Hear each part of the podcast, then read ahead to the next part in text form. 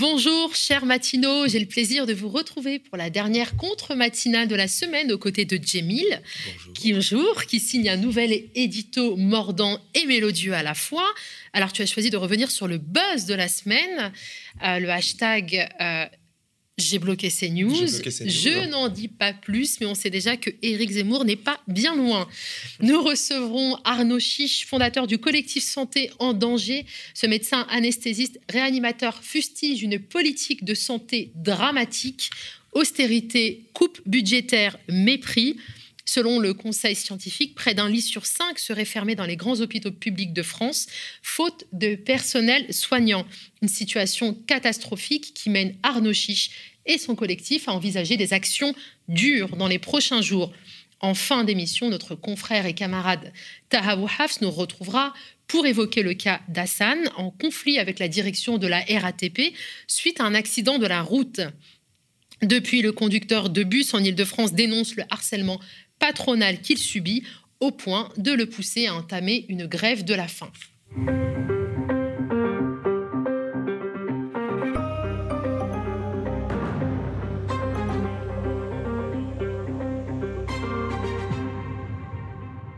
Comme tous les matins, on commence avec la titrologie hein, de Théophile qui passe en revue les unes de la presse française, qu'elle soit mainstream ou alternative. Il est 7h16. C'est parti. Sixième conférence de l'ONU sur le climat, autrement appelée COP26, qui s'ouvre ce dimanche à Glasgow en Écosse est omniprésente à la une de la presse quotidienne nationale aujourd'hui.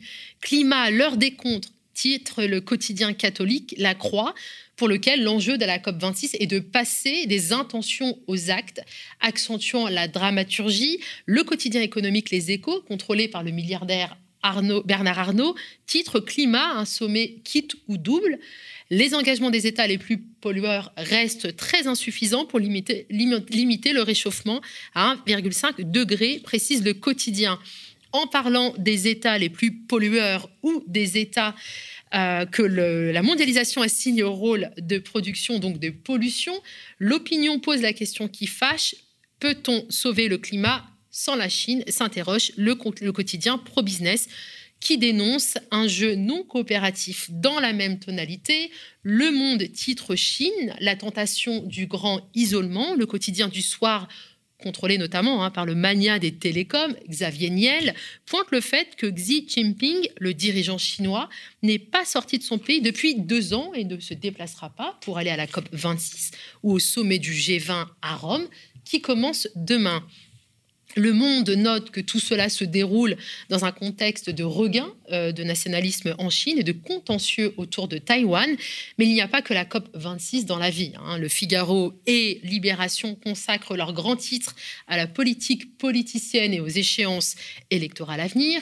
Le plan Macron, le plan secret de Macron pour la campagne de 2022, écrit le Figaro, qui évoque des sujets comme l'association de soutien montée en vue de la campagne, la chasse au parrainage et la budgétisation des meetings.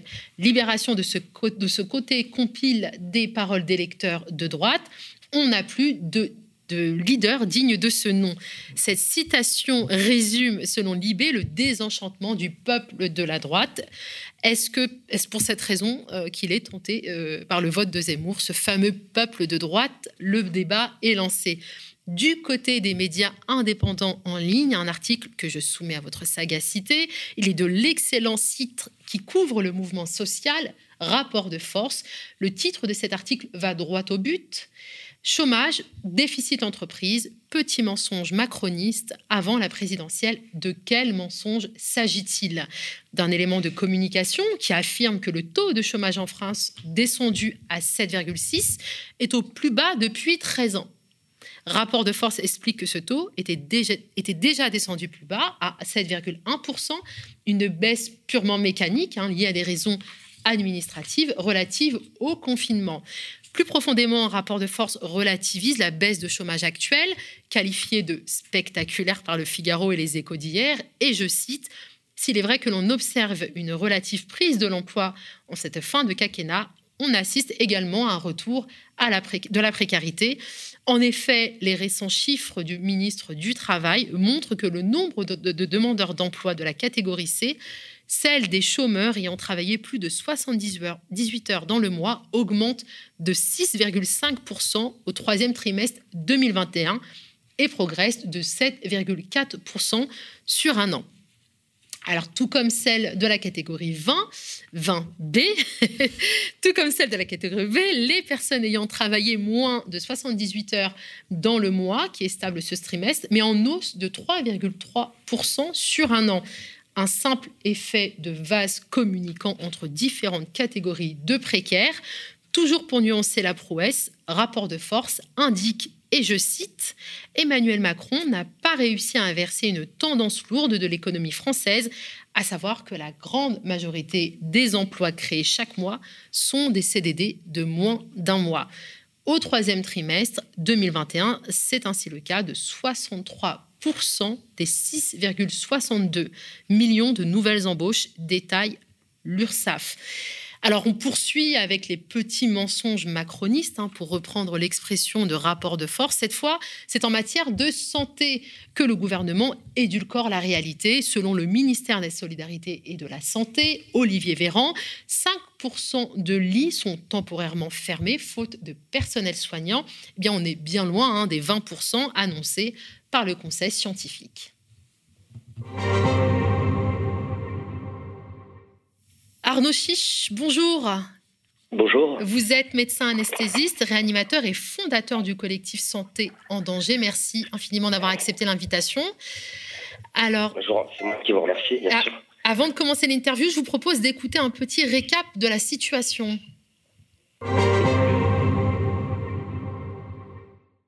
C'est un chiffre choc révélé par nos confrères de Libération. 20% des lits des hôpitaux ne seraient pas utilisés faute de personnel soignant pour les ouvrir.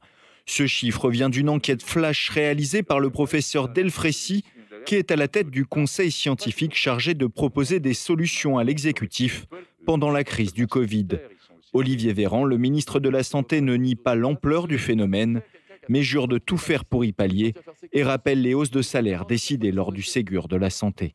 Beaucoup de nos soignants sont épuisés par la charge mentale et le rythme de travail de la crise. Avec un Ségur, je leur donne un cap et des raisons de tenir. De l'autre côté, j'active tout ce qui peut pallier le manque d'effectifs. Aux urgences de l'hôpital Necker à Paris, Patrick Pelou le constate chaque jour, il est de plus en plus difficile de trouver des lits pour les patients. Moi, je travaille au SAMU de Paris, bah, vous passez euh, une demi-heure, une heure pour trouver un lit pour un malade qui a une pathologie aiguë grave. On sait que plus les gens attendent sur des brancards aux urgences, plus on aggrave leur espérance de vie. La colère, elle monte chez les soignants. Alors, qu'est-ce que ça veut dire que la colère, elle monte? Souvent, vous savez, on nous compare à la SNCF ou à Air France ou aux routiers. Ah, les soignants, de toute façon, quand ils sont en grève, ils vont mettre un bandeau noir. Mais vous savez, des gens comme moi, on est très en colère. Je suis en train de réunir tous les syndicats et on est en train de réfléchir à des actions nationales dures, illimité. Et je peux vous dire que ce ne sera pas un bandeau noir. Et le problème, si vous voulez, c'est qu'on va en arriver là, parce qu'à force de faire le sourd, les sourds, euh, eh bien, euh, nous, qui sommes les garants de la sécurité des patients, on en a marre d'être l'assurance low cost et d'apporter une garantie low cost à la santé des Français parce que nos tutelles ne nous écoutent pas. Monsieur, mmh. si vous êtes journaliste, vous êtes journaliste. Demain, on vous dit, écoutez, normalement, vous avez besoin de 10 caméras. Ce soir, on va vous en donner qu'une mais vous allez râler. Et puis, on, ah, puis après, vous allez dire, je ne peux pas faire un journal de qualité. Ben, nous, c'est pareil. On ne peut pas travailler sans infirmière. Alors, le ministère de l'Intérieur nous a habitués à recenser deux à quatre fois moins de manifestants que les organisateurs, mais là, c'est le ministère des Solidarités et de la Santé qui crée la surprise en contestant les chiffres du Conseil scientifique, une organisation consultatif qui réunit d'éminents experts et qu'il a lui-même fondé. Alors pour Olivier Véran, l'heure ne semble pas si grave. Hein.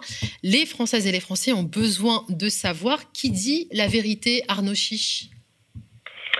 Ouais, c'est un peu... Ah, ah, Arnaud Chiche, on vous a perdu. Est-ce que vous m'entendez? Oh, Ouais, je vous entends. Voilà, parfait. Je vous en prie. Je vous entends. Vous m'entendez? Oui, oui, c'est parfait. Je vous remercie. Vous m'entendez? Oui. Ouais. Dans votre déjà. Du coup, on ne vous entend plus. Ouais. Il y a un petit souci de connexion ou de réseau. Bon, on va essayer de reprendre l'appel. On fait, on fait une nouvelle tentative. Alors, on rappelle que Arnaud Chiche est médecin anesthésiste, réanimateur et fondateur du collectif Santé en danger. Ils ont prévu de mener des actions dures hein, les prochains jours pour euh, justement contester, dénoncer hein, finalement le démantèlement de l'hôpital public, puisque c'est bien de cela dont il s'agit. Et qui n'est pas nouveau par ailleurs. Et qui n'est pas nouveau, effectivement. C'est un processus euh, très long euh, qui date de plusieurs années. Qui est organisé par le gouvernement. Exactement, et que ce soit des gouvernements plus de gauche ou de droite, hein, et qui visent finalement à privatiser euh, la santé. Tout à fait. On, pourrait rappeler aussi le chiffre de 800 millions d'euros d'économies sur le budget de la santé et de l'hôpital l'année dernière. Et dans le même temps, un budget en hausse de la police de 900 millions. Donc de là à avoir un petit transfert d'argent, il est facile de le voir. On constate bien que c'est une absence de volonté politique manifeste. Exactement. Il y, a une, volonté politique, mais pas celle-ci. Hein. Une volonté de la sécurité, une volonté de l'économie, et pas de, la santé publique. On fait des économies sur la santé des, Français. Exactement. Et je pense que notre invité euh, nous confirmera cela, si on arrive à le revoir. Oui. Est-ce qu'on arrive à avoir Arnaud Chiche ah je suis là, je suis là. ah, parfait Mais vous nous avez manqué ah, Je sais pas, il y, a eu un, y a eu un trou noir de réseau. J'étais en train de vous dire que, en fait, euh, c'est vrai que quand on écoute votre reportage, un truc Dieu déjà, c'est contester, finalement contester une analyse du Conseil scientifique. Mm. Ça, ça me paraît, ça, ça me paraît un peu fou. Et en fait, euh, bon, le Conseil scientifique, il est proche du président, mais forcément, le ministre de la Santé, il doit pas être très loin non plus du Conseil scientifique. Et, c'est très perturbant, je trouve, que d'entendre que finalement le ministre conteste les chiffres d'un travail euh, d'un travail fait demandé par le, le professeur Delfrécy. Alors après, il est très intelligent et pertinent et scientifique aussi de dire on va faire quand même une contre-étude pour mhm. vérifier, parce que si vous voulez, c'est vrai que l'ampleur est tellement énorme que finalement, euh, vous savez, en, dans la, en science et en médecine, on, on essaye de confirmer les choses. Bon, Toujours est-il, madame, que dans le cadre de mon collectif, moi, de toute façon, je reçois euh, les, les, les, lits qui ferment, les services qui ferment, les témoignages de soignants. Ils ne les inventent pas. Et puis, je vais vous dire quelque chose. Hier, le ministre, il était à Blois pour visiter l'hôpital de Blois. Et il y a des gens de Blois qui m'ont appelé, qui m'ont dit qu'en fait, à Blois, ils étaient en grande souffrance également mais que le directeur de l'hôpital de Blois avait fait en sorte de visiter un service qui était bien pourvu en infirmières je, je, je, me doutais bien qu'il y avait quelque chose. Bon, alors là, j'ai un élément de réponse. La situation en France, elle est catastrophique parce qu'en fait, il y a un processus qui est amorcé qui va être difficile à enrayer. Il est là le problème. Mhm. Mon collectif, il est né il y a 18 mois, mais vous savez, les syndicats, ça fait 10 ans qu'ils hurlent dans la, partout dans leur combat. Jeunes médecins, SNFAR, les autres collectifs, collectifs interhôpitaux, interurgences. Nous, on est un peu les derniers nés, si vous voulez, parce que moi, je ne me prédestinais pas du tout à ça. Et moi, c'est le Ségur qui m'a fait bondir, parce qu'en fait, quand le Ségur de la santé est sorti, contrairement à ce que dit le ministre aujourd'hui, je me suis rendu compte de la catastrophe à venir. Parce qu'en fait, le Ségur, il est insuffisant, il a fractionné la santé, il a oublié des professions, il a oublié, madame, quelque chose de dingue. Vous savez qu'en France, vous pouvez vous faire opérer jour et nuit.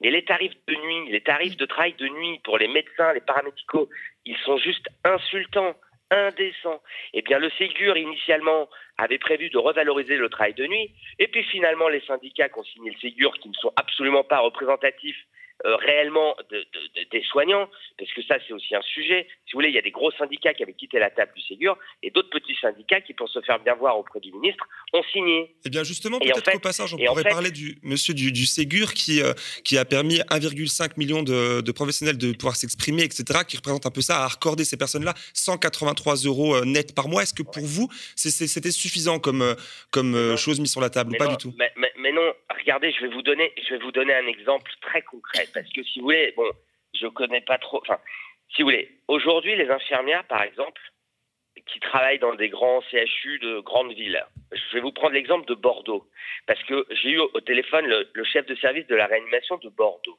Les, les infirmières n'ont plus les moyens de loger dans le centre-ville de Bordeaux, en tout cas à proximité du gros hôpital. Résultat, elles s'éloignent.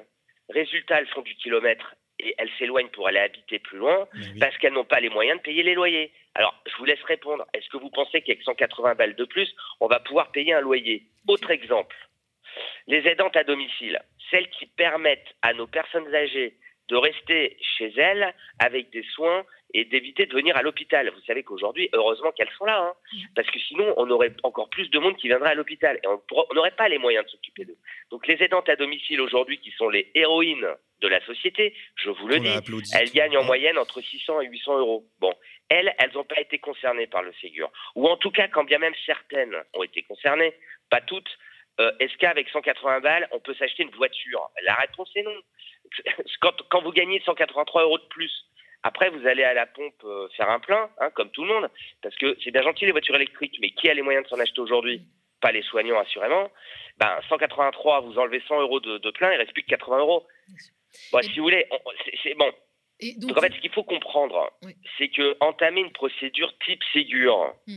la démarche est bonne et nous la saluons, mais intellectuellement et scientifiquement, il faut regarder ce qui se passe après le Ségur. Moi, je le savais parce que moi, je suis un devin. Je savais que ce serait la catastrophe. 18 mois après, c'est la catastrophe. parce que vous... Pourquoi, pourquoi les tutelles ne se remettent un petit peu pas en question? Les soignants, ils ont besoin d'entendre un truc aujourd'hui. Ils ont besoin d'entendre un truc. On va prendre soin de ceux qui sont en place, premièrement, pour les fidéliser, pour, pour arrêter l'hémorragie. Vous comprenez? Il faut arrêter l'hémorragie.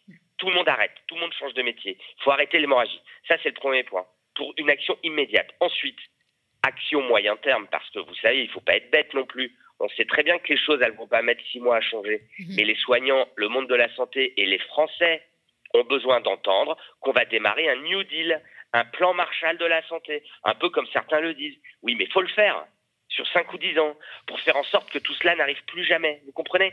Parce que le souci, c'est que écoutez les mais informations. Est-ce n'est pas un peu trop tard, en fait, aujourd'hui, pardon, monsieur, de dire cela En fait, bon, on comprend bien tout ça, mais là, il y a, y a, quand même quelque chose de pas nouveau. On le disait quand vous avez perdu au téléphone tout à l'heure, que c'est c'est pas des choses qui arrivent par hasard. Tout ça, et tout cela est politique, tout ça, est, des budgets sont votés chaque année. On a encore rappelé tout à l'heure un budget de la santé qui a diminué de 800 millions, qui même si on le touchait pas, ne suffirait pas, puisque chaque année, la population vieillit, grandit, a besoin de plus de soins. Est-ce que c'est pas déjà bah, je, me fais l'avocat du diable, hein, mais trop tard, ou alors vous avez encore de l'espoir de changer les choses euh, Est-ce qu'il ne faudrait pas une, un sursaut de tous les personnels de soins et, des Français, en fait, derrière, et pas que des applaudissements? Alors oui, mais vous avez raison, monsieur. Hein. Oui, il est trop tard. Euh, il est trop tard. Euh, et c'est en fait le, constat d'échec de, de, négociations syndicales politiques qui ont échoué pendant 20 ans. C'est pour ça que les collectifs et les associations comme la mienne ont une place. Parce qu'en fait, moi, si vous voulez, je suis une interface avec entre les syndicats et les politiques. Vous savez, j'ai eu le ministre de la Santé hier au téléphone, j'ai le ministère de la Santé régulièrement en, euh, ligne euh, régulièrement. Si vous voulez, nous, nous, on est là pour. Qu'est-ce qu'il vous dit d'ailleurs? Qu'est-ce qu'il vous dit quand vous l'avez L'interface. Mais en fait, vous avez raison. C'est pour ça que c'est pour ça, c'est pour ça que j'ai annoncé euh, dans les médias cette semaine que j'étais en train de réunir toutes les corporations de soignants, mhm. toutes les corporations syndicales, toutes les corporations associatives. Je les réunis toutes et on va voir ensemble ce qu'on fait. Mais il est bien évident que ce ne sera pas euh, les ambulanciers seuls, les manipulateurs radio seuls, les techniciens de laboratoire seuls ou les aidantes à domicile mhm. seuls. Je pense que la seule manière, la seule manière d'être écouté par euh, le président Macron aujourd'hui, c'est de lui montrer qu'on est plus fort que lui. Alors, euh, la, SNCF, effectivement, il bloque tout, les routiers bloquent tout. Je vous laisse imaginer ce que les soignants peuvent bloquer. Et s'il faut le faire, on va le faire. Vous savez, c'est nouveau dans mon discours. Hein. Je n'ai jamais dit ça. Ouais. Parce que vous, vous avez créé hein, le collectif Santé en danger, on le rappelle, en juillet 2020. Euh, alors que les conclusions hein, du Ségur de la santé sont annoncées, qu'un protocole d'accord a été signé par certains syndicats. Et par, parmi vos nombreuses revendications, hein, vous demandez la réouverture immédiate des négociations trop vite entérinées du Ségur de la santé. En fait, vous réclamez un Ségur 2. Vous nous disiez que vous aviez assez régulièrement le ministère euh, des Solidarités et de la Santé. Est-ce qu'ils sont ouverts à cette proposition un, Ségur 2 En fait, vous savez, oui, oui, oui. En fait, vous savez, bon, il faut, vous savez, si on, si on veut être sérieux, donc, si on veut être sérieux, il faut, si vous voulez, une approche pragmatique des choses. Moi, je suis pas politique et je suis pas un syndicat. Je suis un médecin lambda. Je pourrais être boulanger, hein. Je suis un médecin. Donc, je me dis pourquoi ça marche pas. Donc, je vais, je vais, j'essaye de comprendre le système. Mais j'ai compris le système. Et, votre interlocuteur, il l'a dit juste avant. Quand, quand, à chaque fois que j'ai le ministère au téléphone et que les sages-femmes, elles sont dans la rue, je leur dis, vous ne pouvez pas ne rien faire pour les sages-femmes ces filles-là, bah oui, et ces hommes, hein, il y a des hommes sages-femmes, méritent qu'on fasse plus pour elles. Et vous savez ce qu'on me répond à chaque fois? Vous avez raison. Vous avez raison. Ben Mes demandes sont validées à chaque fois. Oui, mais, oui, mais comment ça se passe? Olivier Véran, ministre de tutelle, il va négocier avec Jean Castex. Et c'est Jean Castex qui donne les millions ou les milliards. Comprenez? Mhm. Et en fait, Olivier Véran, il va voir Jean Castex, mais tous les ministres vont voir Jean Castex. Donc en fait, là, je mets le doigt sur la priorité à accorder les mm. budgets. Alors maintenant, on va un tout petit peu dézoomer. Moi, je peux très bien comprendre que si vous voulez, par exemple, l'éducation ou la justice, elle a aussi besoin d'argent. Je ne suis pas idiot. Il n'y a pas que la santé dans la vie. Oui, mais madame, ce que je ne comprends pas, c'est pourquoi la fiscalité des grandes entreprises, elle est si avantageuse. Pourquoi, pourquoi on permet à des grandes entreprises de, de, ne pas payer de l'impôt par milliard? Mm. Et il est là le problème. Donc moi, Google, Facebook, Amazon, euh, même si je les utilise régulièrement comme tout le monde, ces gens-là, je ne les plains pas. D'accord? Ces gens-là, je ne les plains pas. Et moi, ma vie demain, elle peut vivre. Moi, je peux vivre sans Google, Amazon et, Facebook. Par contre, je sais que vous, madame, vous ne pourrez pas vivre sans hôpital et sans médecin. Donc, en fait, là, je mets le doigt sur la priorisation à faire hmm. dans l'analyse des choses essentielles à la vie. Et, ça, c'est aux Français de, le faire. Parce que c'est bien gentil de voter Macron. Hmm. Évidemment, on, va, on risque, en plus, on risque d'être encore cocu, hein, parce que si Macron est face à une extrême, eh ben, évidemment qu'on va tous, euh, on va tous essayer d'éviter l'extrême. Mais l'enjeu aujourd'hui, c'est que Macron il soit en face d'un candidat qui ne soit pas une extrême, hmm. pour qu'on puisse changer le logiciel. Vous comprenez et, et, en fait, ce qui me fout hors de moi, c'est que peut-être comme certains auditeurs, j'ai des enfants, ils vont à l'école, ils ont besoin de manger et ils ont besoin d'être en bonne santé. Mais est-ce que la situation justement n'est pas déjà, vous parlez d'extrême là, est-ce que la situation pour vous et pour vos collègues n'est pas déjà extrême d'avoir des budgets qui, réduit, qui réduisent euh, chaque année, de ne pas être écouté, d'être trahi, est-ce que c'est déjà pas dans l'extrême? Je ne devrais pas vous le dire. Hein. Ah bah. euh, je ne devrais pas vous le dire. Là, vous avez au téléphone un médecin qui a travaillé non-stop, écoutez bien, hein, de mardi matin à jeudi après-midi, jour et nuit compris. Pourquoi j'ai fait ça? J'ai pas fait ça de gaieté de cœur. Et j'ai pas fait ça, je n'ai pas mis en danger les malades, parce que du coup, j'ai modifié mon activité. C'est-à-dire que mes activités de jour, je n'ai pas fait d'actes techniques, je n'ai pas fait de, si vous voulez, parce que j'ai pas le droit de faire ça. Mais j'ai fait ça pourquoi? Parce que dans la nuit de mardi à mercredi, euh, dans un SMUR de ma région, il n'y avait pas de médecin. Donc j'ai été prendre la garde. Ensuite, j'ai repris mon travail mercredi et mercredi soir, j'ai voulu mettre au repos un médecin urgentiste qui était de garde aux urgences parce que la semaine d'avant, il avait fait quatre gardes. Et je l'avais croisé dimanche soir parce que dimanche dernier, j'étais d'astreinte tout le week-end et je l'avais vu et je le trouvais transparent, livide. Sauf qu'en fait, il a 10 ans de moins que moi. Il a 35 ans et c'est un jeune médecin motivé euh, qui a accepté d'être chef des urgences de, de, ma, de mon établissement. Et quand je l'ai vu, je suis quand même docteur. Bon, alors euh, j'ai un peu d'empathie pour les gens en général, mais je suis avant tout docteur. Et quand je l'ai vu, je me suis dit, ce garçon, il va tomber malade. Donc je lui ai dit, mercredi soir, tu ne bosses pas. Donc j'ai fait aussi la nuit de mercredi à jeudi. Et puis ensuite, j'ai essayé de faire face à ma responsabilité jeudi pour essayer de rentrer pas trop tard jeudi après-midi et faire une petite sieste et puis ensuite passer la soirée avec ma fille qui est étudiante. Bon ben voilà, madame et monsieur, voilà les conséquences aujourd'hui de la situation dans les hôpitaux. Alors oui, vous avez raison, c'est déjà trop tard. Mais bon, on va pas, encore une fois, on va pas laisser mourir les gens. Mais on va pas mourir laisser les gens, on va pas laisser mourir les gens, pardon, aujourd'hui. Par contre, on se doit, moi c'est mon obligation de professionnel, et c'est pour ça que je suis en ligne avec vous ce matin. On se doit de prendre une plaque de marbre, euh, de quoi graver dedans, et on se doit, avec les associations, les syndicats, éventuellement ceux qui ont signé le Ségur s'ils demandent pardon, les syndicats, les associations, les collectifs, on se doit de manière indispensable de d'écrire un système de santé innovant, réformé, intelligent, euh, euh, éco-responsable, avec de la prévention pour le 21e siècle. à quelques parce, que mois là, parce que là, on vit dans un système qui n'est plus viable.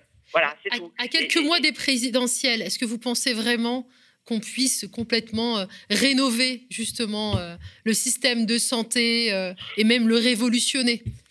Oui, alors écoutez, je vais vous répondre sans vouloir défendre ma chapelle, hein, madame, parce que vous avez compris que je ne suis pas dans le narcissisme, et, et moi j'appelle à l'union de tous, hein, et donc mon cas personnel n'est pas bon. Vous savez, il y a un an, moi j'ai juste ouvert une page Facebook et j'étais tout seul dessus. Un an après, on est 210 000. Je suis en contact avec l'Élysée, avec le ministre de la Santé, avec tous les sénateurs, tous les députés. Je rencontre François Ruffin la semaine prochaine. Je, rencontre François Hollande dans 10 jours. Mm. Alors, qu'est-ce que ça veut dire, ça?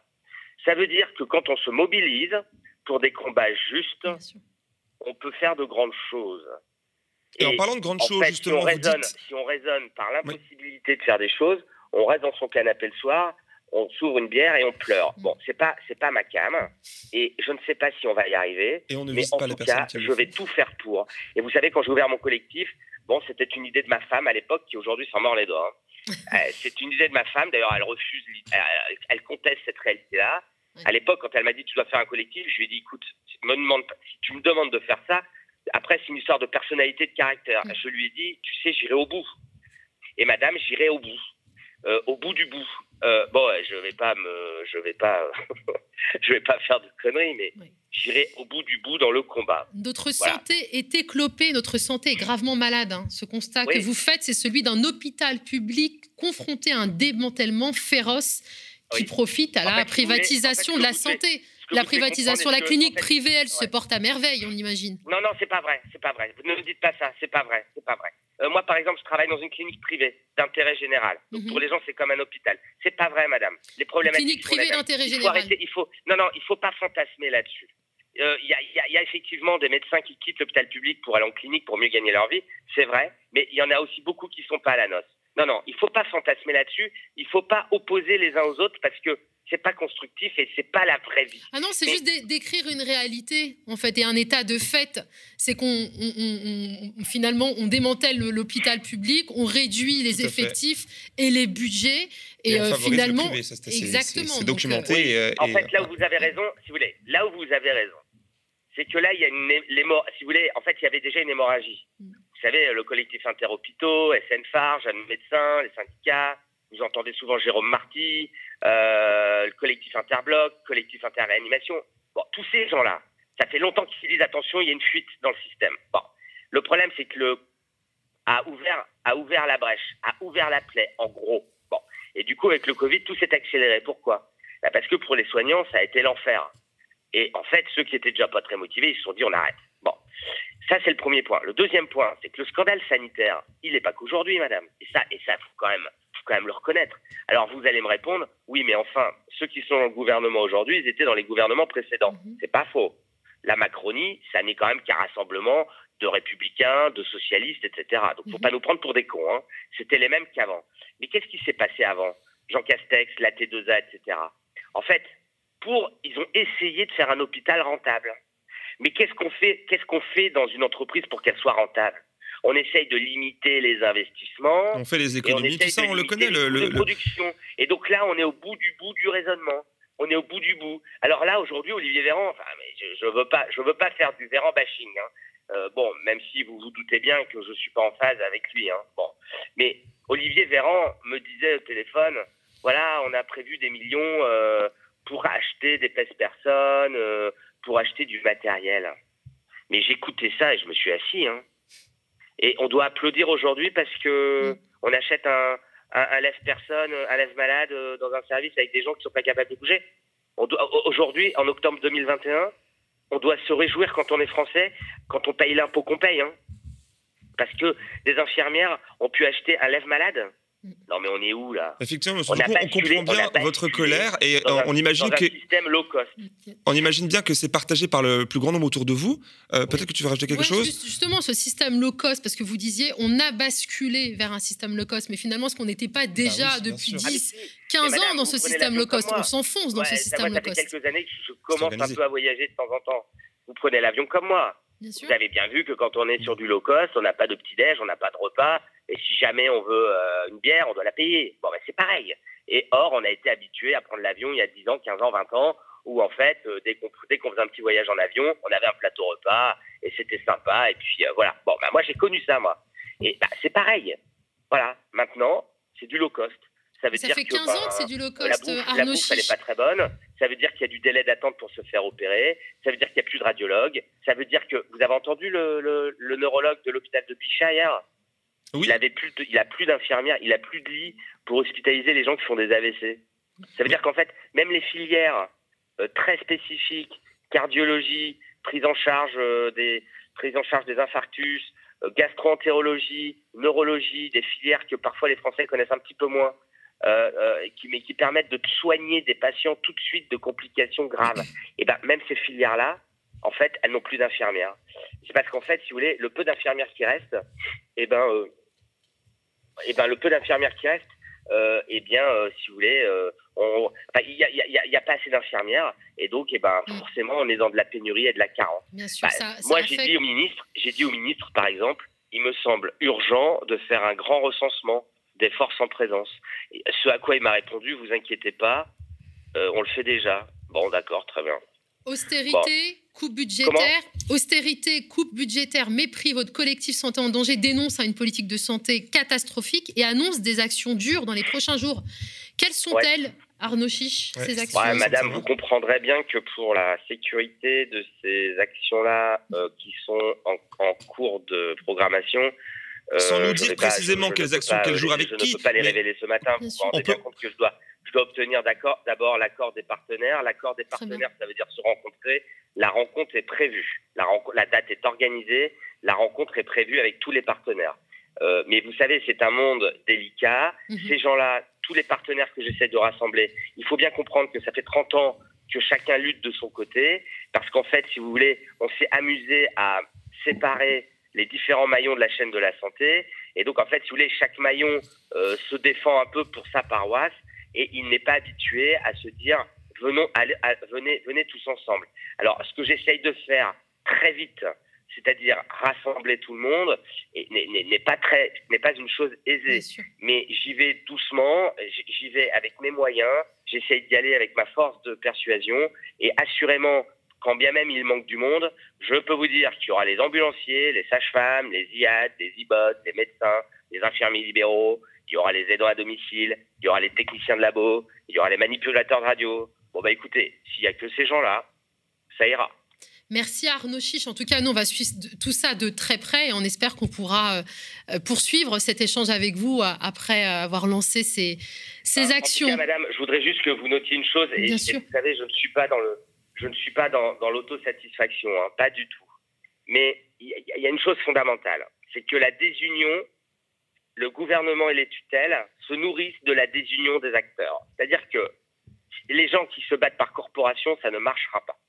Euh, je respecte les syndicats des corporations, mais ça ne marchera pas. La seule manière de leur tordre le cou, c'est d'être unis.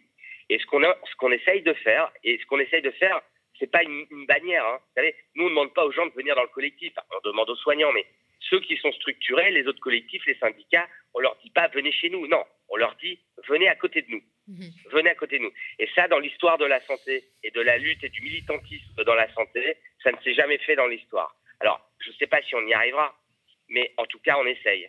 Euh, et on, doit ça à nos enfants, à nos parents et à nos grands-parents, et on doit ça aux générations de demain. Merci, merci à Arnaud d'avoir répondu à nos questions. bonne journée. Et on vous souhaite une excellente journée. Et une fois de plus, on suit de très près hein, euh, tous euh, les travaux, les actions et les réflexions que vous menez autour de cette réforme hein, de l'hôpital public. On a parlé du drame, du démantèlement de l'hôpital public. Alors avec toi, Jemil, on va parler d'un autre drame. Eh bien, le règne de la médiocrité soutenu par ses vassaux dénommés Clash et Buzz. Effectivement. Alors, comme toute chronique, je commence par te redire bonjour. bonjour Nadia, bonjour à toutes et à tous. Ça fait tellement longtemps. Mais, oui, mais avec grand plaisir de te retrouver. C'est rare qu'on se voit sur ce plateau. C'est vrai, mais c'est toujours un plaisir. Toujours un plaisir. Alors aujourd'hui, je voulais revenir sur un buzz Internet qui s'est déroulé en début de semaine et qui est loin d'être anodin. C'est d'ailleurs, comme trop souvent le cas, ça a commencé par un ce coup d'état médiatique par un, une séquence télévisée, celle d'Éric Zemmour. Éric Zemmour sur lundi sur CNews, où le polémiste était mis en scène avec une femme présentée comme musulmane et voilée. Ouais, Zemmour, femme voilée, CNews, islam, tout ça, le grand chelem, toutes les cases sont cochées pour faire un max de bruit, ça n'a pas manqué. L'émission est toute nouvelle. Son nom est Face à la rue, promet donc de la confrontation et du spectacle. Les caméras tournent. Éric Zemmour demande à une femme de prouver qu'elle est libre en lui annonçant l'injonction d'enlever son tissu. Elle s'exécute. L'image fait sensation et le tour des réseaux, c'est le fameux buzz. Hein. Tu l'as sans doute vu, on l'a tous vu. On apprendra plus tard, peu importe qu'on apprendra plus tard que cette femme n'était pas du tout ce qu'elle prétendait être. Elle n'était pas habitante euh, lambda, croisée dans les rues de Drancy comme le vendait l'émission, hein, le prince de l'émission. Non, mais une personne choisie par la production, portant tout récemment le voile et ayant travaillé des années pour le compte du groupe Bolloré, lui, principal actionnaire de la chaîne. Mais peu importe, peu importe. Même s'il faut mentir, manipuler et mettre en scène, le buzz est fait quoi qu'il en coûte. Hein. La suite est comme toujours sur Twitter. Et c'est là que ça devient intéressant. Ça se passe donc sur les réseaux sociaux. Et euh, sur Twitter, où les hashtags, mots dièse en français, c'est le signe du truc, tu vois, flambent. Pendant des heures, comme à chaque fois, c'est la boucherie entre anti et pro. Des milliers et des milliers de personnes s'écharpent à coups de, violence au bout des pouces à taper des petits mots et, des noms d'oiseaux sur des claviers et autant d'écrans tactiles. Puis, de ce brouhaha, de ce bourdonnement, comme on dit buzz en français, euh, engendré par du coup ces tweets, dont son régal Zemmour et ses news, ben, un nouvel hashtag est né. ça ne finit jamais, hein, ça continue. Ça. Alors, cette fois-ci, enfanté par le camp des anti, le hashtag j'ai bloqué CNews invite alors à bloquer le compte Twitter de CNews. Bon, c'est assez simple à comprendre. le mot dièse grimpe très vite en tendance utilisé par des milliers d'internautes qui, du coup, mettent en scène leur propre blocage, capture d'écran à la pluie, ce qui alimente la machine infernale des échanges polarisés entre anti et pro encore et encore, comme une guéguerre bête et méchante d'une cour d'école. Bon, voilà pour le décor anxiogène. mais toi, dans tout ça, eh ben moi, dans tout ça, moi devant, je suis, je suis là et euh, je regarde le spectacle, tu vois. J'essaie de comprendre le sens de toute cette énergie euh, investie, de décortiquer, si tu veux, ben, la stratégie opérée. Alors je relis le hashtag, j'ai bloqué ces news. L'objectif, même si symbolique, on verra pourquoi juste après, est de boycotter la chaîne, la chaîne sur Twitter, de la faire sortir de nos fils d'actualité, de, de l'extraire de notre champ de vision. Ok, pourquoi pas alors, avant de vous expliquer pourquoi je trouve cette euh, chose contre-productive, euh, un mot sur l'aspect symbolique, donc sans conséquence, euh, de l'action sur Twitter. Alors, faut comprendre le truc, hein, c'est que sur Twitter, un compte, bloquer un compte, n'a de sens que si ce compte vous suivait déjà préalablement. Ce qui n'est pas le cas avec, avec CNews, qui ne suivait pas les milliers d'internautes en colère juste avant. Donc, que ces derniers viennent bloquer le compte du premier n'a aucun intérêt ni sens particulier. Et puis, quelques milliers de tweets énervés contre un géant médiatique agressif et omniprésent à la télévision, sur Internet et physiquement distribués chaque matin, tu sais, les trucs euh, gratuits, euh, ben, euh, ça n'a pas tellement de sens en fait, sérieusement. Bon, L'opération apparaît alors comme un coup d'épée dans l'eau et devient évidemment ben, objet de moquerie sur Internet. Alors, quelques exemples de tweets, celui-ci. ceux qui pensent que bloquer ces news leur permettra de faire oublier les idées nationalistes, vous êtes mignons, tweet une internaute agacée, plutôt de gauche. Un autre dit Le monde d'après, le monde d'après le, hashtag j'ai bloqué ces news, vous faites pitié les gauchos. Écrit un autre, lui plutôt réac et partageant du contenu raciste. J'ai vérifié.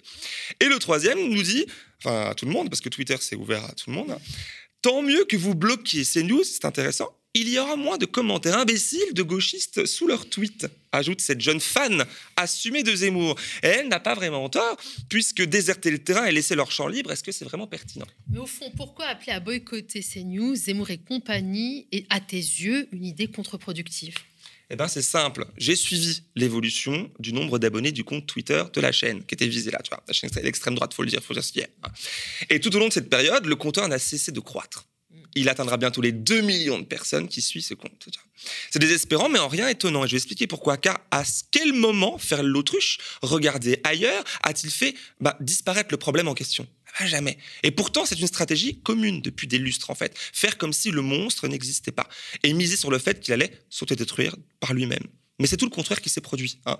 Euh, l'extrême droite est plus forte que jamais, là aussi, pas que dans les urnes, mais dans, dans l'espace médiatique. Rien d'étonnant, là encore, tant les idées fascisantes sont compatibles avec les attentes du capitalisme. Ce modèle promeut l'instantané, le clash, l'émotion, et euh, car cela génère finalement de l'attention à bas coût et qui rapporte gros. Alors comment? Bah, C'est simple. Plus le scandale est sale, plus il attire de l'audience, plus celle-ci est vendue cher aux annonceurs, un peu comme sur YouTube d'ailleurs. Euh, sur TF1 comme sur CNews, un spot publicitaire peut coûter plusieurs centaines de milliers d'euros la seconde. Et plus le buzz est gros, plus l'attention est forte, plus la seconde vaut de l'or. Voilà où réside finalement le nerf de la guerre, le socle justificatif de la création d'un monstre comme Eric Zemmour. Bah donc, c'est finalement positif de boycotter ces canaux, non? Eh ben non, non, je ne pense pas. Euh, sans remettre totalement en question le pouvoir hein, du boycott, organisé avec sérieux et de manière massive, par exemple ben, sur un produit de consommation dans un magasin. Mais ce n'est pas la même chose là, en fait, avec les médias et la politique. On ne peut pas faire comme si quelques milliers de gauchos, justement en colère, pouvaient faire le poids face à une grosse machine comme CNews détenu par le groupe Canal, lui propriété du groupe Vivendi, lui-même possédé majoritairement et donc contrôlé par Vincent Bolloré. Voilà, voilà, voilà, voilà l'ennemi. Lui et sept autres, sept ou huit autres milliardaires qui possèdent à eux seuls 90% des médias français. C'est énorme. Médias, pour la plupart, bah, pas du tout rentables financièrement. Donc, c'est que l'intérêt réside ailleurs, dans la fabrication et le contrôle de l'opinion publique. Et nous, Là, en face, on fait des hashtags. On appelle nos semblables à regarder ailleurs. On croit, euh, quoi, en fait, au juste, je ne comprends pas, que ces news et Zemmour vont bouder, se taire d'eux-mêmes si la gauche la plus radicale refuse de, les écouter ou, se suffit de les insulter euh, pour ce qu'ils sont, hein. des racistes, des xénophobes, tout ce, que, tout ce qu'on connaît, et que le problème va ainsi se réduire à néant et puis se résoudre par le même Non. Mais en même temps, la question aussi, elle est là. Comment combattre le court, le facile, le médiocre, le spectacle démagogique euh, qui bride mille feux sur les plateaux? C'est ça la question. Hein. Il faut du temps, de l'énergie et de l'intelligence pour combattre ce que représentent ces gens. On n'a plus. C'est exactement ce, qu'on nous, ce que le capitalisme, hein, je pense que c'est ce que tu as voulu dire, le capitalisme nous interdit finalement. Et voilà ce qui euh, semblait n'être qu'un énième et un anodin hashtag sur Twitter, bah, qui n'en est pas un, qui pose de véritables sujets de société sur la table l'indépendance, le financement, le contrôle des médias, euh, leur rôle dans la, construction du débat public et donc de l'orientation ben, des décisions politiques du pays, l'absence de pluralisme sur les plateaux, de pluralisme politique réel et la prolifération des propos fascistes sous couvert de liberté d'expression, comme à chaque fois, hein, tu le sais. Non, le racisme n'est pas une opinion, le racisme est un délit justifié. Bref, les sujets les plus sérieux sont ceux-ci, hein, ils sont nombreux et ne manquent pas d'intérêt. Bien au contraire, je pense d'ailleurs que, euh, sincèrement, que l'abstention massive trouve aussi sa source là, dans le nivellement par le bas euh, du débat public, gangréné par la haine et la, culture du ressentiment. D'ailleurs, un exemple, hein, l'enquête de l'Institut Harris Interactive STT, réalisée sur 42 mesures, mesures issues je recommence, pardon, 42 mesures issues du programme des Insoumis, dont certaines de ces mesures qu'on retrouve aussi ailleurs à gauche, montrent bien que le peuple français est bien plus intéressé par la justice sociale et écologique que pour aller, qu'aller faire contrôler les prénoms et la longueur des jupes des femmes, etc. Non, c'est là en fait, qu'est notre rôle à nous, éditorialistes, journalistes, chroniqueurs, acteurs et actrices de la vie médiatique, de faire écho à d'autres récits politiques en phase avec la réalité vécue par la majorité écrasante d'entre nous, des Françaises et Français dans le pays, sans nier bien sûr l'existence de problématiques plus localisées, mais à traiter avec sérieux, pas avec démagogie. Alors, mais aussi, c'est aussi votre rôle à vous qui nous regardez derrière votre écran, là, à cet instant, de ne pas tomber dans le piège de la surréaction, du brouhaha continu. Non, non, soutenez plutôt les médias et journalistes indépendants, soutenez les choix euh, éditoriaux des voix dissonantes, hum, coucou, c'est nous les voix dissonantes, aux yeux hein, des puissants, bien évidemment, qui s'efforcent, ces puissants, à nous faire taire, à faire taire partout ceux qui parlent, comme si a-t-elle violemment Vincent Bolloré. Hein. Et en attendant de pouvoir le faire taire, lui, et le virer à son tour, bonne journée quand même.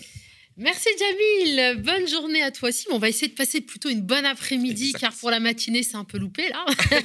vrai. Bon, on rappelle, hein, vous pouvez soutenir le, média. Mais oui, mais oui, on parlait de médias indépendants, on parlait de soutien et donc vous savez que vous pouvez retrouver la cagnotte en description de la vidéo.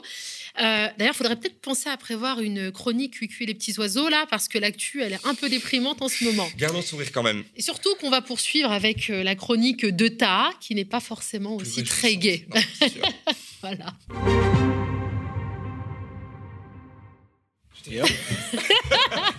Ça, c'était euh, une belle entrée dans, la discrétion. C'était, c'était top. Salut, ta, comment vas-tu? Bah, Ça va bien. Et toi, Nadia? Bah, Ça va. Bah, toi, tu vas nous parler de lutte sociale et ça se passe à la RATP. Ouais. Alors, euh, Hassan euh, est conducteur de bus RATP. en juin 2020, euh, il va avoir un accident avec son bus. Euh, lui euh, dit que c'est un, accident voilà, qui est dû à un, défaut, à une défaillance de son bus qui avait été signalé par les conducteurs avant lui, un défaut de frein. La RATP, elle, de son côté, dit que c'est de la responsabilité de Hassan. il se trouve que voilà, il a eu un accident de travail, il a eu une hernie discale, et donc la RATP lui demande de revenir travailler, alors que son médecin, lui, de son côté, dit que il n'est pas apte à revenir au travail et donc ça fait 15 jours qu'il est sans salaire, qu'il n'est pas payé par la RATP et donc il a entamé une grève de la faim et on est allé voir du côté de son dépôt dans le 18e arrondissement, le dépôt de Béliard. Il est soutenu par les délégués du personnel. Écoutez. Oui, bah, je soutiens Hassan euh, depuis euh, le début de l'histoire qui date de, y a maintenant 15 mois. Hein. Je soutiens parce que déjà d'une, euh, bah, c'est un agent qui fait partie de mon centre bus. Et deuxièmement, voilà, l'injustice qu'il a subie suite à l'accident, c'est pas anodin parce que c'est aujourd'hui on parle d'Hassan, mais c'est pas un cas isolé. C'est vraiment l'arbre qui cache la forêt parce que beaucoup de collègues sont dans ce cas-là où derrière des indices de responsabilité lors d'accidents sont attribués aux agents à tort et que l'agent, lui, euh, derrière, euh, il n'a il a pas beaucoup, euh, on va dire, de possibilités pour contester, hormis 15 jours. Mais le problème, c'est que c'est le service juridique qui décide et que la direction a une influence aussi sur l'indice de responsabilité quand il y a un accident. La direction a, jugé nécessaire de fournir tous les, éléments, notamment la vidéo de l'accident de Hassan, pour retirer sa responsabilité de cet accident. Donc cette vidéo-là a pourtant été euh, vue. Il doit avoir un compte-rendu écrit qui stipule clairement que Hassan criait j'ai plus de frein au moment de l'accident. Donc à l'instant, à l'instant T où il y a eu l'accident, Hassan criait euh, clairement qu'il n'y avait plus de frein. Donc on peut comprendre qu'il y avait un défaut, une défaillance au niveau du système de freinage à ce moment-là. Et malheureusement, à l'heure d'aujourd'hui, on n'a toujours pas euh, le compte-rendu écrit du visionnage de cette vidéo. La direction a, a, caché ces éléments-là, notamment le visionnage, ce qui a permis derrière au service juridique de rendre responsable Hassan pour euh, l'accident. Et aujourd'hui, euh, Hassan, voilà, lui, ce qu'il veut, c'est euh, que justice soit rendue, que tout simplement sa responsabilité soit dégagée de cet accident-là, car bien au contraire, par ses manœuvres, il a réussi à, sauver des voyageurs qui étaient dans le bus, qui n'y pas eu de blessés. Malheureusement, lui a été, blessé suite à, cet accident. Et il a eu des, problèmes au niveau du dos, au niveau des lombaires.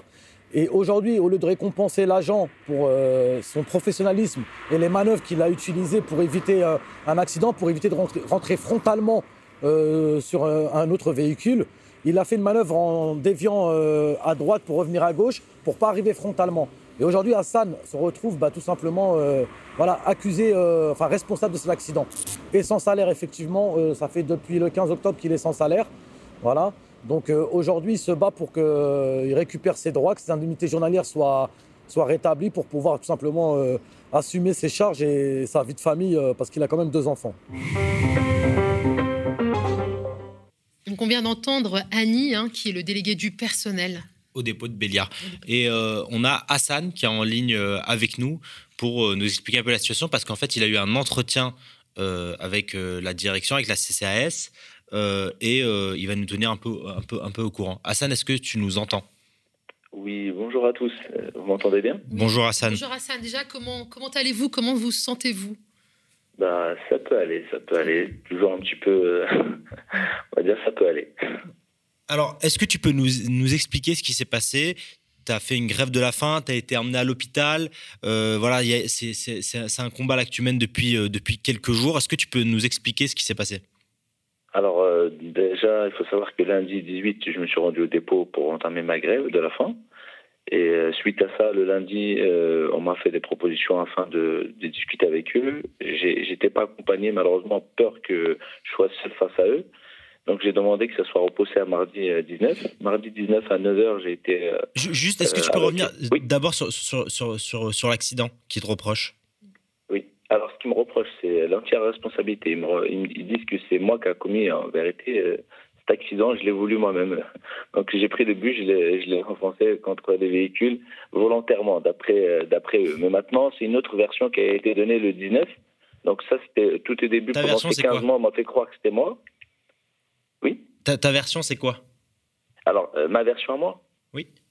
Alors moi, euh, il y a eu un défaut de freinage. Donc euh, j'ai essayé d'appuyer sur la pédale. La pédale était dure, donc du coup, elle ne répondait plus.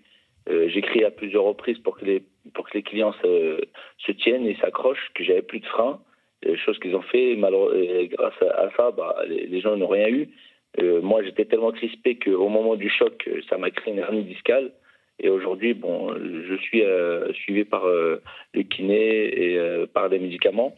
Et au niveau psychologique, c'est pareil, je ne dors plus. Depuis cet accident-là, je suis dans un état où je ne dors plus, je fais des cauchemars.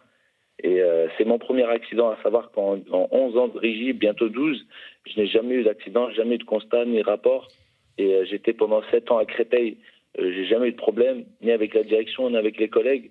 Et aujourd'hui, bon, euh, un petit accident qui, que je ne suis pas du tout responsable, je me retrouve. Euh, ça implique quoi justement ça, implique quoi justement pour toi, par, dans, dans, ton travail, dans ta carrière, le fait que tu portes la, responsa que tu portes la responsabilité de cet accident? Bah, cette responsabilité me freine simplement dans mon dossier. C'est noté que j'ai eu un accident. Moi, j'ai essayé d'être de, propre depuis le début euh, de mon entrée à la régie.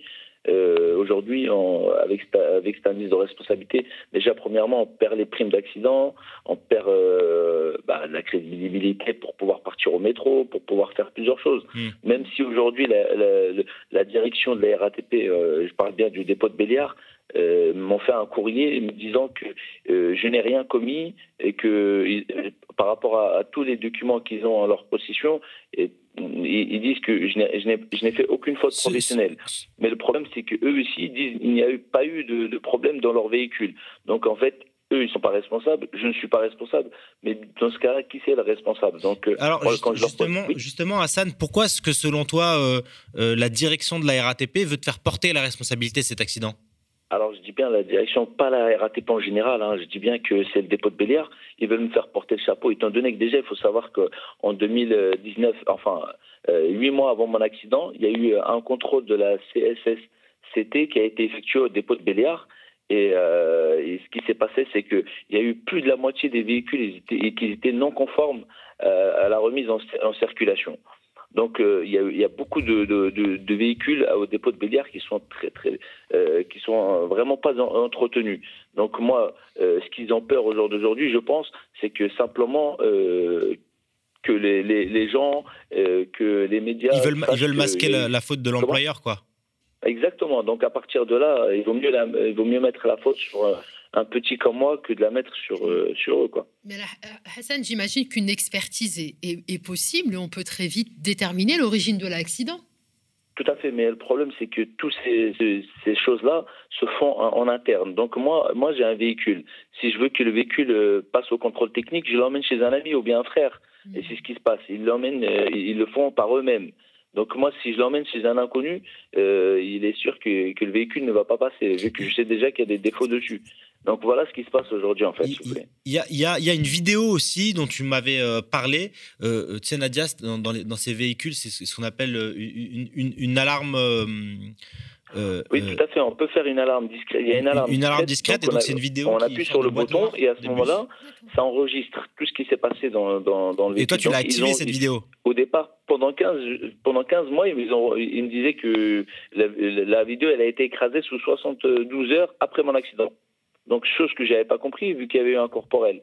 Et maintenant, depuis que j'ai entamé ma grève de la faim, euh, là, on me dit tout le contraire. Donc, c'est 15 jours après 15 jours qu'elle a été écrasée, mais qu'elle a bien été visualisée. Donc, euh, ce jour-là, j'étais en compagnie de Annie ainsi que Fatma. Donc, euh, lorsqu'on s'est rendu à, l'entretien avec le patron, il nous dit qu'ils ont bien visualisé la caméra, que je n'ai commis aucun, aucun, aucune faute professionnelle. Donc euh, tout ce que j'ai mis dans, mon rapport ressort bien au niveau de la caméra. Et quand je leur dis, mais pourquoi dans ce cas-là, vous n'avez pas communiqué ces, ces documents euh, auprès, de, auprès de jures, ceux qui, ceux qui vous nomment responsables ou non responsables, ils ont dit qu'ils n'en voyaient pas l'utilité. À partir de là, euh, j'ai vu flou. pourquoi, dans ce cas-là, ça, ça, ça, pouvait me couvrir? Pourquoi vous ne l'envoyez pas? Et là, ils n'ont pas répondu à ma question. Donc, et au jour d'aujourd'hui, ils attendent toujours le rapport de cette vidéo-là que, que je n'ai pas. Donc je l'ai demandé à plusieurs reprises, mais on ne l'a pas fourni. En 15 mois, on ne l'a jamais fourni. C'est quoi les prochaines euh, échéances pour toi? Bah, les, prochaines, les prochaines échéances, malheureusement, avec le dépôt, je pense que ça va aller euh, au tribunal, avoir, euh, au, pénal et voir prud'homme. Parce que franchement, au jour d'aujourd'hui, ils m'ont sali. Ils m'ont sali. Clairement, ils m'ont sali face à mes collègues. Je me suis affiché face à mes collègues. Je suis venu, j'ai laissé ma famille. J'ai perdu toute ma dignité face à, avec ce problème-là. C'est une accusation qui est très grave hein, pour moi, à mon sens. Même si c'est eux, pour eux, c'est banal. Ils reprennent une vie normale. Mais aujourd'hui, moi, je suis très, très, très touché par tout ça. Donc, c'est quoi le message que tu voudrais faire passer à la direction Comment? C'est quoi le message aujourd'hui que tu voudrais faire passer à la direction? Moi, le message, c'est je souhaiterais simplement que tous les véhicules soient bien entretenus et conformes pour que la sécurité des conducteurs et des voyageurs, euh, vraiment, euh, ça soit euh, un confort total. Car on ne transporte pas des, sacs de pommes de terre, on transporte des clients. Et ça, il faut qu'ils le sachent. Que l'entretien, il faut que ça soit obligatoire, même si ils disent que c'est été effectué. Je sais, on sait très très bien que vous allez poser la question à tous les machinistes de Béliard, ils vont vous répondre la même chose. À 99%, ils vont vous répondre que l'entretien n'est plus effectué dans ces véhicules. Mais euh, je ne sais pas si c'est par rapport à l'ouverture à la concurrence ou autre, mm. mais en, tout cas, nous, on a tendance, c'est nous qui subissons. J'ai une dernière petite question. Est-ce que vous avez des collègues dans d'autres dépôts qui ont un, peu la même expérience que la vôtre? Alors peut-être pas un accident comme celui-là, comme de, la route, mais euh, des dysfonctionnements qui ont été observés et, euh, une, responsabilité, une responsabilité qu'on leur qu'on voudrait faire reposer sur leurs épaules à eux? Est-ce que c'est finalement quelque part un peu un système au sein de la RATP où pour se dédouaner, on, on, impute complètement les responsabilités aux machinistes bah, À vrai dire, moi j'ai entendu beaucoup de choses, mais j'ai toujours dit que c'est euh, bon, tant que ça ne nous arrive pas, en fait, mm. on pense toujours que les collègues peut-être ont commis une faute. Donc moi j'ai été un petit peu naïf, mais euh, c'est vrai que j'avais déjà entendu beaucoup de beaucoup de choses par rapport à ça dans d'autres dans d'autres euh, dépôts. Sauf que moi le dépôt de Créteil où j'étais, franchement, j'ai jamais entendu ces, ces genres de pratiques. Mais bon, à Créteil, à, Béliard, apparemment, ça a été déjà euh, par rapport à. J'ai été suivi par Annie et ainsi que Fatma et toute l'équipe de FO et de la CSSCT. ils me disent qu'il y a déjà eu ce genre de problème. Donc, euh, je ne suis pas le premier et j'espère être le dernier simplement. En tout cas, on suivra ça et puis on suivra avec vous. Euh, vos différentes échéances avec, avec la RATP et on viendra sur le dépôt de Béliard s'il faut. On vous souhaite beaucoup de courage. super. En tout cas, merci à toute votre équipe euh, d'avoir euh, quand même soutenu et d'avoir essayé de, faire un petit peu savoir la vérité. Mm. Merci, merci à vous, euh, Hassan. On vous souhaite aussi beaucoup de, repos et un, prompt rétablissement. on espère, vous avez en tout cas tout le soutien de, l'équipe du média Taha. Est-ce que tu veux le mot de la bah, fin? bah, Non, bah, non, bah, non, c'est Hassan qui va avoir le mot de la eh fin. on vous écoute, Hassan? Bah, merci à toute votre équipe. Merci à Tara qui, a, qui, a cru en moi dès le début. Merci à toute l'équipe de la CSSCT qui ont cru en moi, ainsi que FO et les collègues du métro, les collègues du, bus et tous les autres dépôts qui ont été solidaires. Et merci à, à NASA et aussi à Mathieu qui, qui ont dormi avec moi pendant toutes ces nuits euh, passées au dépôt. Mm. Et franchement, pour moi, c'est vraiment. Et, désolé encore, et vraiment désolé pour euh, tous les collègues que j'ai pu choquer par cette, cette, manière de, m'exprimer. Mais malheureusement, je n'avais pas le choix. Et si j'avais le choix, je ne l'aurais pas fait. J'aurais fait autrement. Mais ils m'ont pas laissé le choix. Donc je m'en excuse pour ceux que j'ai choqués. Voilà, c'est le mot de la fin. C'est vraiment, je m'en excuse à tous ceux que j'ai choqués. Je m'excuse auprès d'eux. Mais écoutez, on espère que ce sera la RATP, la direction, qui, finiront par vous présenter des excuses plutôt dans ce sens-là. Hassan, Tara, merci hein, d'avoir mené cette investigation et de mettre la lumière sur euh, des histoires qui sont euh, silenciées. Euh, bah, ouais, parce que c'est aussi c'est vraiment important. Peut-être ce genre d'histoires, elles peuvent paraître minimes, elles peuvent paraître, mais souvent on est désarmé quand on est face à une direction, face à un patron, face à un responsable hiérarchique. Et en fait, rien que de savoir que voilà, il y a de la solidarité, il y a du soutien, comme euh, l'a dit euh, Hassan, qui est des gens qui viennent avec lui, qui soutiennent dans son action, des gens qui sont de la RATP, mais pas forcément de son service, et aussi des gens qui sont pas de la RATP du tout.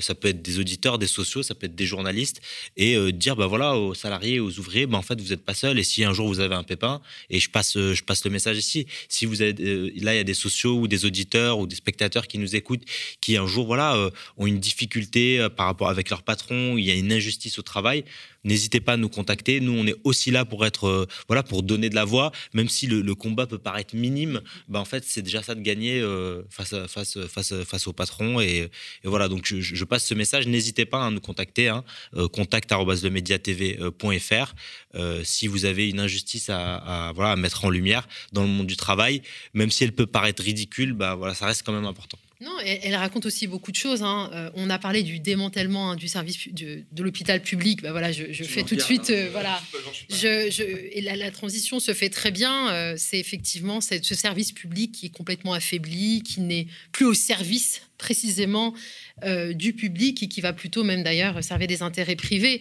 Et là, on le voit aujourd'hui avec la RATP, on est dans on le vit même au quotidien. Je veux dire, au-delà de l'affaire de Hassan, on voit bien la dégradation de, des transports ici. Bien sûr. Bien sûr. Et, puis, en fait, finalement, on peut faire le lien avec tout, que ce soit les services publics euh, du transport, mais aussi du soin. en fait, finalement, tout est géré comme une entreprise depuis un moment. Et finalement, bah, toutes ces histoires se recoupent. Et c'est très bien qu'on puisse ici en faire l'écho. Donc, effectivement, je, soutiens ce que mm. tu vient de, de, dire à l'instant. Contactez-nous si vous avez des choses à raconter. Finalement, les gens peuvent aussi créer l'agenda euh, médiatique avec nous. Euh, c'est ensemble qu'on est plus fort. Et il est préférable que ce soit même dans ce sens. Exactement. Merci de nous avoir suivis. Là, c'est le week-end. Tenez bon, enfin encore. Enfin, que la journée commence en vérité. Il est 8h14. Exactement. Euh, écoutez, vous pouvez retrouver bien évidemment cette émission comme toutes les contre-matinales en replay. Le podcast est également disponible. Messieurs, vous voulez dire quelque chose? Non? D'accord, ok. Oui, j'ai repris la parole. Et, donc, vous, vous le disiez, hein, vraiment, le média est un média euh, indépendant, alternatif. On essaie vraiment de, justement, de faire porter d'autres narratifs, comme tu le disais, d'autres récits. Dépendant de vous, en fait. Et voilà, exactement. Votre, vos soutiens sont notre unique source de financement et nous permettent d'innover au quotidien pour une information toujours plus qualitative. Très bon week-end à vous et merci de nous avoir suivis. À très bientôt.